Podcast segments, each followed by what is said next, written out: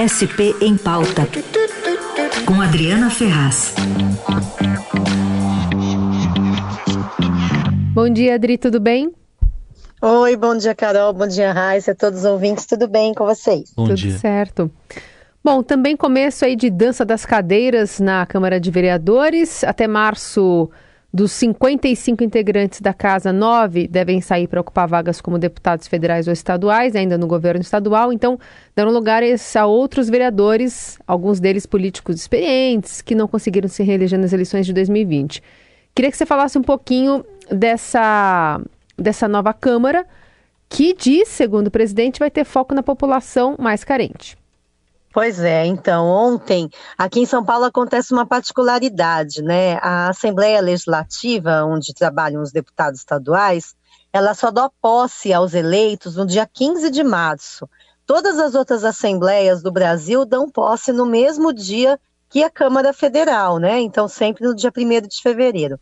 Mas aqui tem essa, essa diferença de datas, vai ser a última vez, já foi aprovado um projeto que na próxima legislatura iguala tudo, mas enfim, então tem gente que vai assumir agora, já assumiu, aliás, ontem, por exemplo, um mandato de vereador, mas vai ficar só 45 dias, porque no dia 15 de março assume o mandato de deputado estadual, um pouco bagunçado, né, Carol e Heisen, essas datas aqui em São Paulo. Foi o caso, por exemplo, do é, vereador Reis, que é do PT, um nome conhecido, já foi eleito em outras ocasiões e estava como suplente.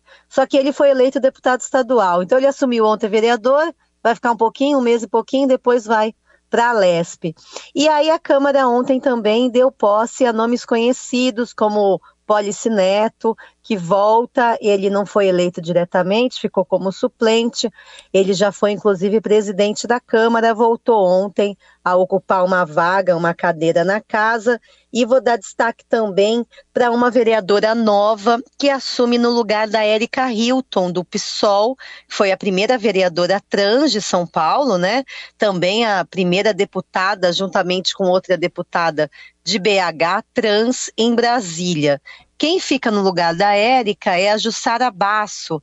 É, é, talvez vocês se recordem dela, a gente já falou sobre ela alguns tempos aí atrás. Ela foi líder do MTST, ocupou inclusive a Câmara Municipal durante os debates lá do plano diretor de 2014 e agora volta como vereadora, vereadora do PSOL.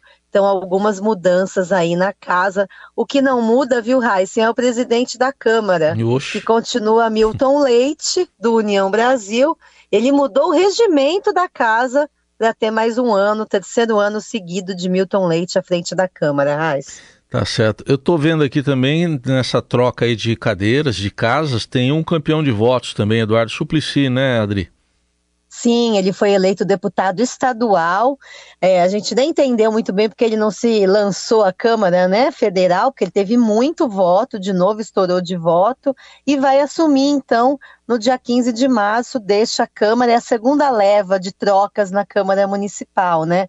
Assim como ele, o vereador Donato também, que a gente acompanha há muitos anos na Câmara aqui de São Paulo, vereador do PT, também já foi presidente da Câmara e se elegeu então deputado estadual, vai para a Assembleia em março. Por sua vez, na Assembleia também saíram alguns deputados, ou que viraram deputados federais, ou que viraram secretários, por exemplo, né, de Tarcísio de Freitas. Então, há uma nova composição, mesmo que aí na metade do mandato, no caso da Câmara, e no caso da Alesp, então, já começa com, com parlamentares aí diferentes nesse ano. Agora, no geral, viu, Raiz, estava dando uma olhada ontem na lista, não muda muito a composição de poder, vamos dizer assim, em nenhuma das casas, né? Na Assembleia Legislativa, o governador Tarcísio de Freitas tem chance de eleger um presidente pela primeira vez aí em tantos anos, talvez um tucano não ocupe esse cargo na Alesp. E na Câmara, então, como a gente já falou, segue Milton Leite no comando e as forças ali também dão um suporte generoso, vamos dizer assim, ao prefeito de São Paulo, Ricardo Nunes, seu Carol. E quais são os principais desafios dessa turma que está assumindo e para esse ano de 2023? Olha, de longe, a principal matéria, pelo menos apresentada até agora, é essa revisão do plano diretor.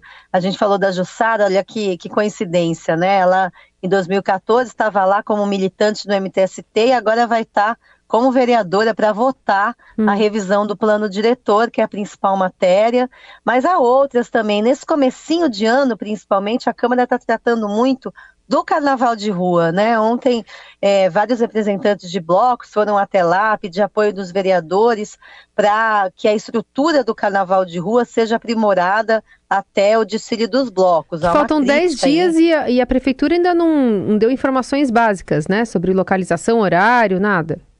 Pois é, vai dar hoje, né? Hum. Hoje o, o, o, prefeito marcou, junto com a secretária Aline Torres de Cultura, uma coletiva de imprensa que possivelmente vai rebater aí as críticas feitas à organização do carnaval e apresentar então a estrutura, como banheiros químicos, até isso está hum. sendo cobrado que não foi divulgado, né? E também toda a estrutura relacionada ao horário, à dispersão, à CET, né? A cidade fica bem bagunçada fica alegre, mas fica bagunçada por causa dos blocos e a prefeitura precisa estar organizada. São 550 blocos, se não me engano, né?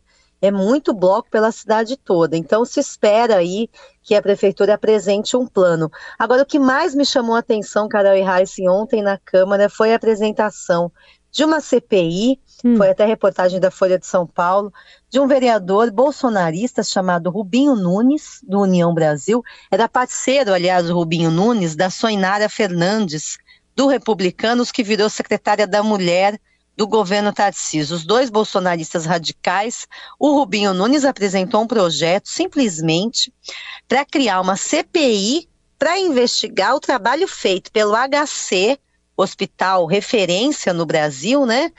Trabalho feito para crianças que pretendem trocar de sexo, né? Crianças que fazem a transição é, acompanhadas por uma equipe multidisciplinar baseada em ciência, não em ideologia. Mas esse vereador quer fazer uma CPI, porque, segundo ele, o HC trata essas crianças de 4 a 12 anos como cobaias. Hum. Então, olha lá, gente, em vez da gente começar um ano tratando do que interessa, tem um vereador na Câmara que diz que crianças e adolescentes que estão numa fase aí de transição é, comprovada, né, que há uma questão ali física, comprovada que se precisa, ele quer fazer uma CPI dizendo que a HC trata, as trata como cobaias. Então, alguns temas vão sair da pauta aí, provavelmente ao longo do ano, por essas questões ideológicas, infelizmente, viu, uhum. Carol e Reis? Estava vendo também que já na Alesp, o deputado Paulo Fiorilo, que é do PT, quer um projeto de lei para proibir o Estado de contratar pessoas e empresas envolvidas em ataques golpistas do dia 8 de janeiro. Tem. Isso, tem, tem bastante. É, então, é, é, acho que é isso, né? A pauta é, dessa ruptura e desse, dessa questão tanto ideológica, né, do que ficou o Brasil depois das eleições, vai acabar retratando bastante no Legislativo aqui de São Paulo. Vai, vai se refletir. Tem mais uma proposta, essa bastante interessante, que não tem nada a ver com ideologia, uhum. que é trazer para São Paulo os critérios, é, a, o rigor da lei que a gente está acompanhando na Espanha, especialmente uhum. ali em Barcelona, pois por é. causa do caso Daniel Alves, né?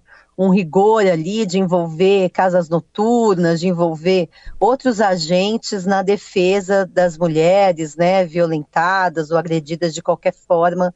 É uma proposta da, da deputada Mariana Marina Hello, né? Se uhum. não sei se uhum. estou enganada, da rede. É que ali ficou então, claro, essa... né? É, desculpa, Adri, ali ficou claro que tinha um protocolo, mesmo que foi, segui, foi seguido à risca lá na Casa Noturna na Espanha, né? Aqui cada um segue o seu protocolo, quando tem protocolo. Pois é, e o protocolo não chega, né, nessas casas, não chega na, na noite, né, que precisa muito colaborar, certamente, né. Quantos casos de feminicídio começam em bares, né, hum, Raíssa e Carol, com discussões e é, é, preciso mesmo que esses agentes sejam envolvidos como aconteceu lá. Então essa sim é uma proposta que não tem a ver com o lado político, né? Mas tem a ver com uma defesa de um problema que é gravíssimo no Brasil, que é a violência contra a mulher que não seja, né, que essa discussão não seja feita em âmbito federal, mas que seja estadual aqui. Quem sabe São Paulo se debruça e, e consegue colocar alguma normativa nesse sentido. Vamos torcer, né? Muito bem, esse panorama aqui da Adriana Ferraz, todas as quintas conosco, olhando sobre São Paulo, né, a política e essas novidades que estão vendo por aí, nesse começo de ano legislativo também. Adri, obrigada, boa, boa, bom restinho de semana, até semana que vem. Até, beijão, Tchau. gente.